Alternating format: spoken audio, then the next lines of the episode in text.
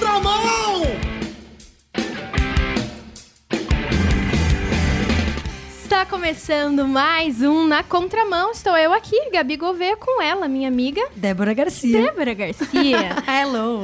Hoje nosso episódio vai ser aí sobre cultura pop, pra quem gosta, né, de assistir, ler, enfim. Ontem, inclusive, eu tava vendo a série Rebels de Star Wars. Tô viciada, amiga. Já Legal. assisti a série toda da Soca, né, porque vai sair série aí.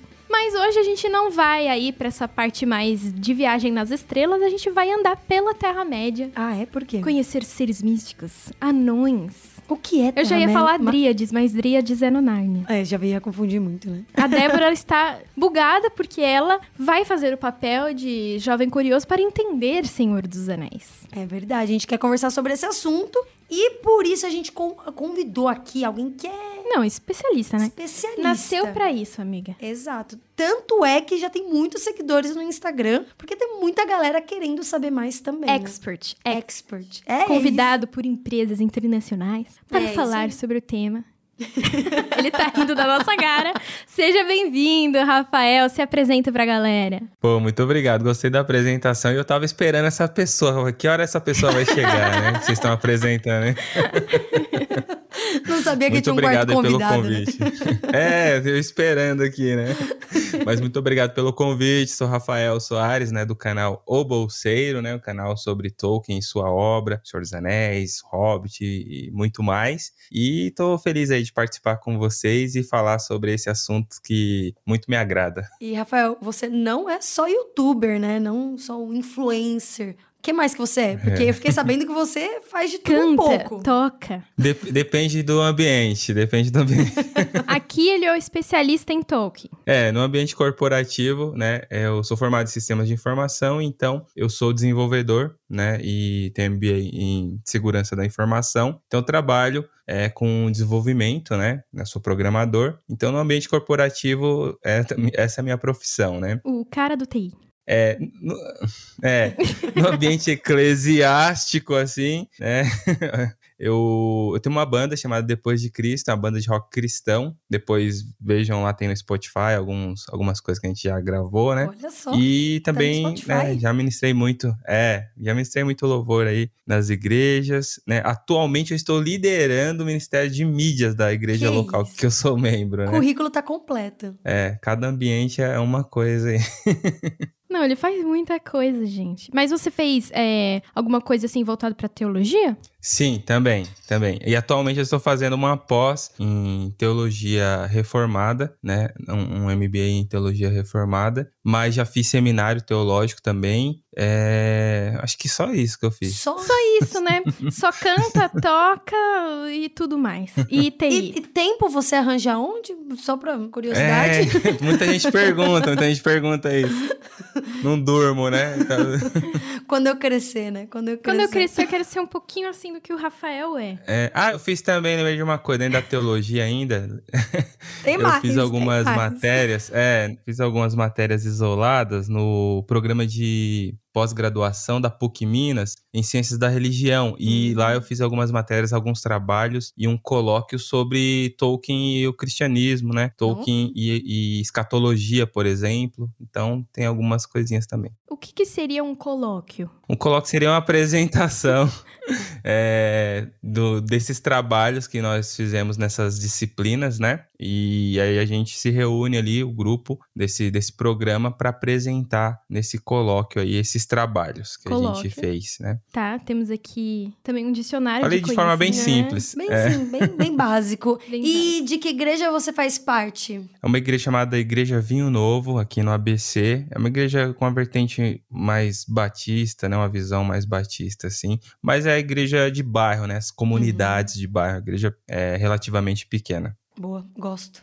Já conta pra gente, Rafa, como que você conheceu, se apaixonou por Tolkien, né? E, e decidiu, assim, não só ser um fã, mas trabalhar com isso. Quando que foi a sua primeira relação aí com o Senhor dos Anéis? Primeira relação foi no lançamento, né, no ano do lançamento da Sociedade do Anel, aqui no Brasil, lançou na virada do ano. Agora até me esqueci o motivo, acho que foi um filme da Xuxa, que acabou a- atrasando o lançamento da Sociedade do Anel no Brasil, porque lançou em dezembro de 2001 no, no internacional. E no Brasil chegou dia 1 de janeiro de 2002. Nossa. E aí foi o- motivo foi foi alguma coisa assim é, para não atrapalhar lá as agendas dos cinemas lá. Aí jogaram Senhor né? dos Anéis. É, exato, que Só raiva, né? Mas beleza. Só para baixinho. E aí, em 2002 ainda, né? Eu era criança para pré-adolescente aí. E eu não consegui ir aos, aos cinemas nesse primeiro filme, mas consegui alugar as fitas aí. O pessoal jovem não, não sabe o que é isso, fita VHS, mas digamos que é o ancestral do, do Blu-ray, que também já tá antigo, é o ancestral do streaming, então. É o E eu- e a gente ancestral do alugava Netflix. O casamento dos meus Exato. pais tá em fita. Olha só. Aí, tá vendo? Olha lá. Fita VHS. E a gente alugava, tinha locadoras pra isso, né? Blockbuster e tudo mais. E eu aluguei já ali em 2002, assim que saía, saía do cinema os filmes, né? E aí já ia pras locadoras. E eu aluguei essas fitas, pra vocês terem ideia, são três horas de filme, então não cabia essas três horas, não cabiam em uma fita só. Então eram duas fitas, fitas duplas, né? É, ou fitas dupla, né? E aí. Lembra uma capinha eu que se aluguei do- abria, né? Isso! Eu tenho elas aqui, depois eu mostro pra vocês. Ah, Eu tenho essas fitas, eu comprei elas depois. E aí eu aluguei e fiz duas locações de uma vez, porque eu já sabia que ia gostar, tinha assistido os trailers assim na TV. E aí eu aluguei, fiz duas locações pra ficar mais tempo com essas fitas, fiquei mais ou menos uma semana é, com elas. E assisti 12 vezes A Sociedade do Anel, né? 12 Foi vezes? paixão à primeira vista. É. O mais difícil era rebobinar as fitas, né? Você assistir, aí você tinha que Tinha que voltar, voltar elas. Aí você tudo. Verdade. Não, ele, ele gostou muito. Ele gostou muito.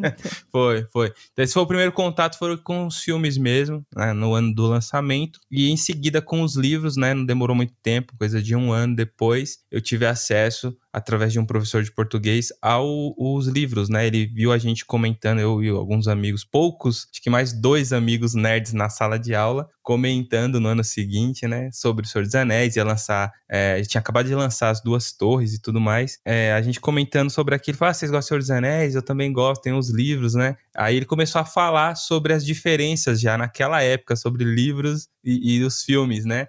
E eu falei, não acredito que tem tanta coisa a mais nos livros. Ele, você quer emprestado? Aí me emprestou O Senhor dos Anéis, é, um volume único, é, cerca de 1.200 páginas. Nossa. Eu tinha mais ou menos uns 13 anos de idade, aí eu comecei a ler. Então foi meu contato com, com a obra literária, mais ou menos ali em 2003.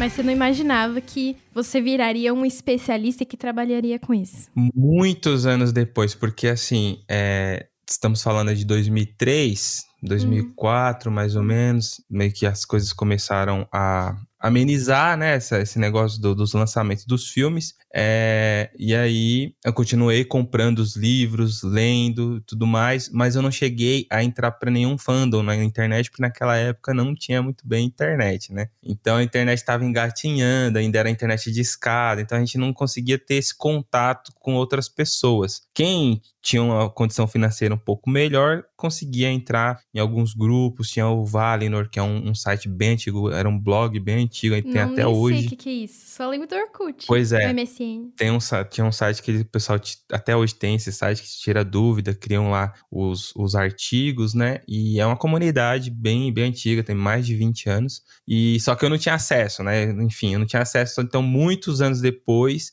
é, mais ou menos lá para 2015, para vocês terem ideia, que eu comecei a cogitar produzir conteúdo, né? É, deixar de ser apenas fã, né? Para também produzir e me tornar um especialista mesmo, né? E foram muitos anos depois. E isso surgiu, de certa forma, assim, até a gente tava brincando aqui nos bastidores sobre Harry Potter, porque eu comecei a assistir alguns canais de Harry Potter. E eu falei, poxa, podia ter um canal de Senhor dos Anéis, de Tolkien, né? Que eu gosto mais. E eu comecei a pesquisar e achei alguns, né? Mas bem poucos, tinham dois, mais ou menos, na, E eram na época, brasileiros? 2015 ali. É, brasileiros, tava procurando é, brasileiros. Tinha uns dois, mais ou menos, assim, mas é, não eram eram iguais os do, do Harry Potter. Você queria específico, né? formato. Né? É, só falasse do Senhor dos Anéis. E de Harry Potter já tinha, que só falava de Harry Potter, só que o formato, o cenário atrás, assim, igual vocês estão vendo aqui e tal, para quem tá vendo, né? É, tem um cenário, tem todo, toda a decoração, a forma de falar mais dinâmica, um negócio falando sobre os filmes e tudo mais, é, não tinha. E aí eu ainda continuei procurando ali em 2016, ainda procurando, e não surgiu, não tinha algo desse tipo, nesse formato, tinha esses canais, como eu falei. Aí até que eu pensei, eu falei, ah, eu acho que eu vou abrir um canal, então. Já mexia, né, já tinha banda, já mexia com YouTube, né, já, já tinha gravado alguns clipes, então já entendia um pouco de edição de, de vídeo, já fazia produção. Ah, é outra coisa que eu também faço, que é produção, produtor musical. Ele vai lembrar, né, produ... aqui durante várias é, coisas. Eu produzo as, as músicas da nossa banda. Peraí, um, um parêntese. Quantos anos você tem? 34, vai, vou falar logo de vez. 34, eu ia, eu ia gente. Enrolar. Você 34 anos, ele já ele tem. Ele é jovem. Não, ele é jovem, obviamente, mas assim, ele já tem tanta bagagem. Não, tudo pensa, bem, pode continuar, eu só fiquei curiosa pra saber. É criança, a gente pensa assim, nossa, eu quero ser bailarina. Ele, então, é TI, é. escritor, youtuber, Uma músico. coisa pra mim não basta. e é engraçado, quando criança queria ser biólogo, não tem nada a ver. Nossa! Meu Deus. Nada a pessoa a mais aleatória que vocês vão conhecer. Né? Não, mas Rafa, já, já não sei se você pode complementar com o que você já estava falando. Contar pra gente um pouco se você já era convertido, como que foi, qual a sua isso. relação, né? Porque assim, você virou um grande fã. A gente vê isso, né? E pela sua história entende como que isso aconteceu. Mas quando que aconteceu esse link com o cristianismo? Pois é, interessante até porque foi até um, um dos motivos, a minha conversão foi um dos motivos pelo qual eu me afastei até um pouco da, da obra de Tolkien, né? Para quem não sabe, Tolkien é o autor do Senhor dos Anéis e dessas obras fantásticas. E aí eu me converti só em 2009, né? Então tinha ali 19 para 20 anos de idade. Então, até 20 anos de idade, eu não tinha contato com o protestantismo, com a igreja evangélica, então eu era católico, então me converti é, bem tarde, assim, entre aspas, né? relativamente tarde, 20 anos. E a partir dali, tinha aquele negócio ali ainda em 2009 de que muitas coisas eram do diabo. Então, tipo, a gente não podia ouvir música secular, que era como chamado. Hoje já vi que a galera tá chamando de música popular, mas na época era chamada de música secular. E hoje a gente tá aqui gravando esse episódio justamente para falar que Senhor dos Anéis é do diabo, né? é, é, então.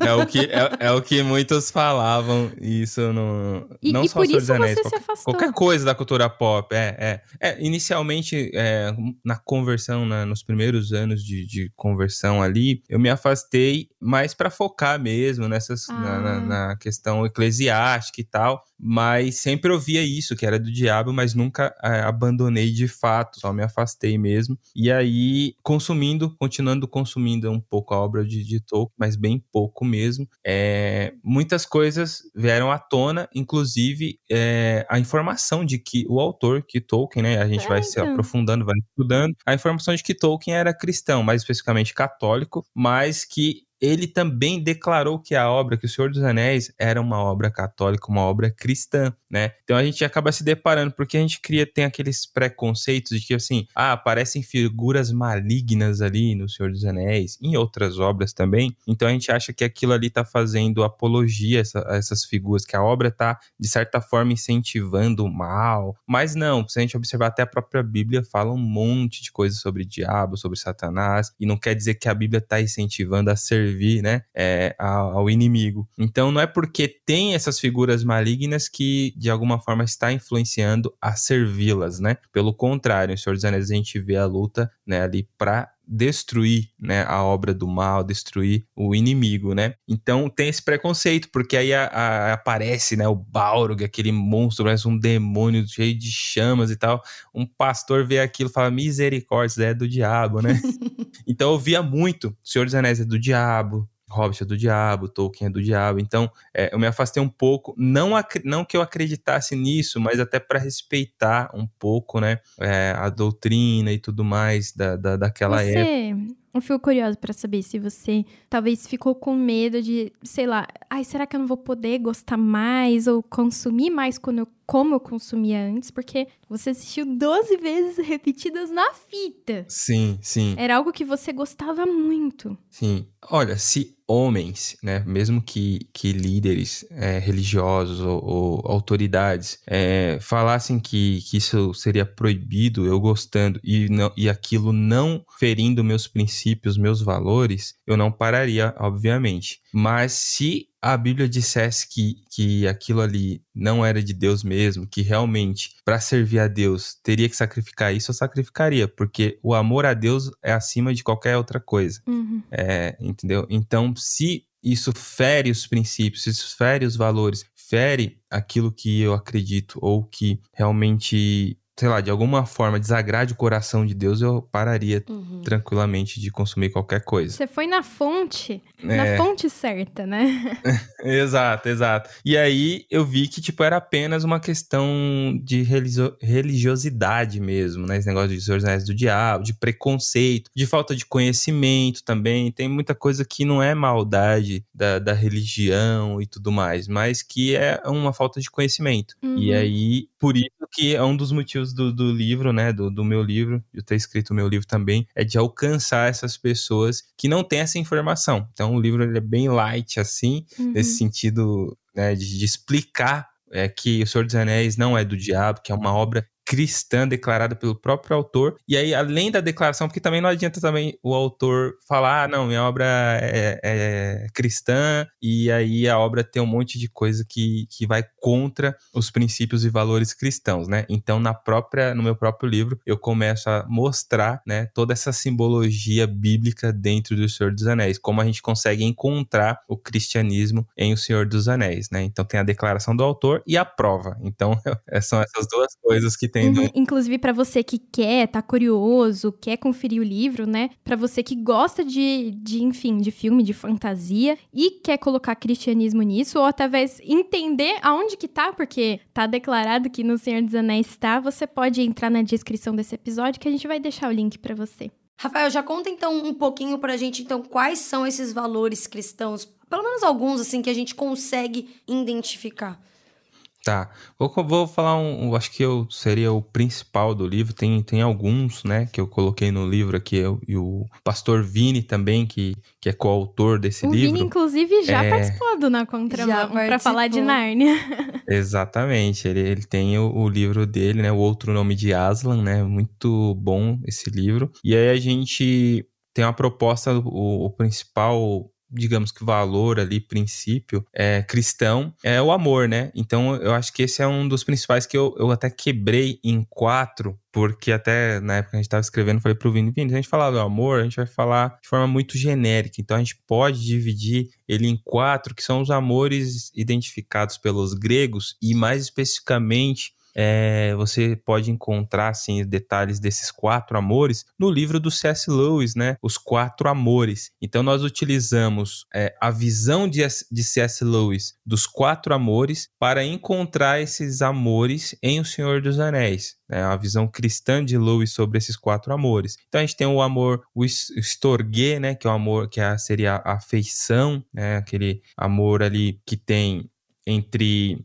seria um, um- quase um amor amizade, perto ali do, do amor filha, né? Ou filia, que seria a amizade em- de verdade ali. Tem o amor agape, né? Que é o, que é o amor que seria caridade, ou aquele amor de Deus mesmo, assim, né? E temos o amor eros, né? Que é o, que é o amor, é, é, o amor eros é bem interessante, até a gente fala um pouco é, sobre esse, esse lance do amor eros, é, comparando com, com Sam e Frodo, que o pessoal confunde, que eles tinham o amor estorgue, essa afeição, que é, é, e o filia também, né? O, o amor o- a gente puxou mais pro lado dos pais, tá? Então, assim, por exemplo, você, quem até quem tá no- nos ouvindo, ama seu pai, mas você também ama seu marido ou namorado, certo? Esse amor é diferente, Total, certo? Não, não total. pode ser. Então, essa comparação é o seguinte: o amor que você tem pelo seu marido ou namorado é o Eros. O amor que você tem pelo seu pai é o, o, o. Storge. Ah, o Storge. Não, é o Storge. Filia é o amizade, Ah. né? É, só que tudo isso parece um pouco complexo, esses quatro amores, mas no livro a gente detalha um por um e explica. Ah. Então, estorguê seria o, o, o amor. É que me fugiu a palavra, por isso que eu acabei me, me enrolando no, estorguê, porque é aquele amor parente mesmo, sabe? Aham. Do, com o irmão. Porque o amor que você tem pelo seu irmão não é o mesmo amor que você tem pelo seu amigo. Tanto que tem irmão que não é amigo e tem amigo que é mais chegado que irmão, não é? É. Que a gente- a gente fala. Família é diferente, né? Porque a gente cresce já aprendendo Isso. que a gente ama. Alguém já falou, você Exato, ama e, e a pronto, gente né? não escolhe, né? E É. a gente não escolhe. Então, eu falo isso um pouco no livro. Então, esse é o estorguê, tá? Então, Uhum. o amor parente, de família, né? Então, eu falo um pouco sobre isso. E o filia é o amizade mesmo, aquele amor amizade, é o amor, exemplo da Bíblia aqui, Davi e Jonatas, que um fala pro outro, ó, eu te amo. A, a Bíblia fala que Jonatas se apegou, o coração de Jonatas se apegou ao de Davi com amor. Esse amor aí é o filia, é o amor amizade mesmo, assim, né? E aí, mais uma vez, o Eros, aí fazendo a comparação aqui, né, o- é, do amor Eros, seria em relação ali trazendo dentro do, do Senhor dos Anéis o Aragorn e a Arwen, né, aquele amor entre homem e mulher, né, esse amor mais romântico seria a paixão. Amor Eros seria a- essa questão da paixão. E o agape, que é o amor divino, né, aquele amor que a gente ama por isso que o Lewis, a gente traduziu aqui no Brasil, a, a Thomas Nelson, que, que lançou Os Quatro Amores, traduziu como caridade. Porque é aquele amor que você ama quem não é amável. Por isso que é um amor divino. De graça, né? Exato. Porque aí eu faço a comparação. troca. Exato, eu faço a comparação do, do Frodo, do amor do Frodo pelo Smeagol, o Gollum, né? Pois é. Porque ele não é amável, o Gollum, mas o Frodo ama ele. Uhum. O Frodo se compadece, se coloca no lugar dele e, e vê ali, poxa, é, eu portando um anel como o Gollum portou por 500 anos, eu posso me tornar, eu posso ficar igual a ele, né? Ficar igual a ele. Porque aí ele, ou seja, ele tá se colocando no lugar dele, ele, é isso que ele é hoje e qualquer um que portar um anel pode se tornar isso. Então ele começa a se compadecer. Então esse é o amor agape, né? Que, que a gente coloca. Então, esse é um valor, um princípio, diria uma virtude cristã, né? Que, que temos aqui nesse livro. E aí eu faço essa comparação com personagens bíblicos e o Senhor dos Anéis também, tentando Nossa, sempre juntar os Isso é dois. só um bem dos valores, né? Exato. Gente, infelizmente, como sempre, vou ter que pausar essa nossa conversa. A gente tem ainda muita Ah. coisa. a gente tem muita coisa ainda pra abordar sobre o livro, né? Então a gente já vai preparar um segundo episódio. Então, se você está nos escutando, tá curioso, não se preocupe que semana que vem vai ter mais uma continuação do que a gente tá conversando e a gente tem muita pergunta, a Gabi principalmente, ela Não, que é é. fanzaça, né? É, e eu sei que não vai dar tempo de eu fazer todas no próximo também, porque eu sou sensitiva, brincadeira. Mas a gente vai conversar um pouco sobre como Tolkien conseguiu trazer o cristianismo de uma forma tão sutil, mas deixou aí pra gente análises, possíveis análises. Então vamos analisar juntos no próximo e a gente se encontra semana que vem, beleza, Rafa? Beleza, fechou. Valeu! E semana que vem tem mais, né, amiga? Semana que vem tem mais e a gente espera por você.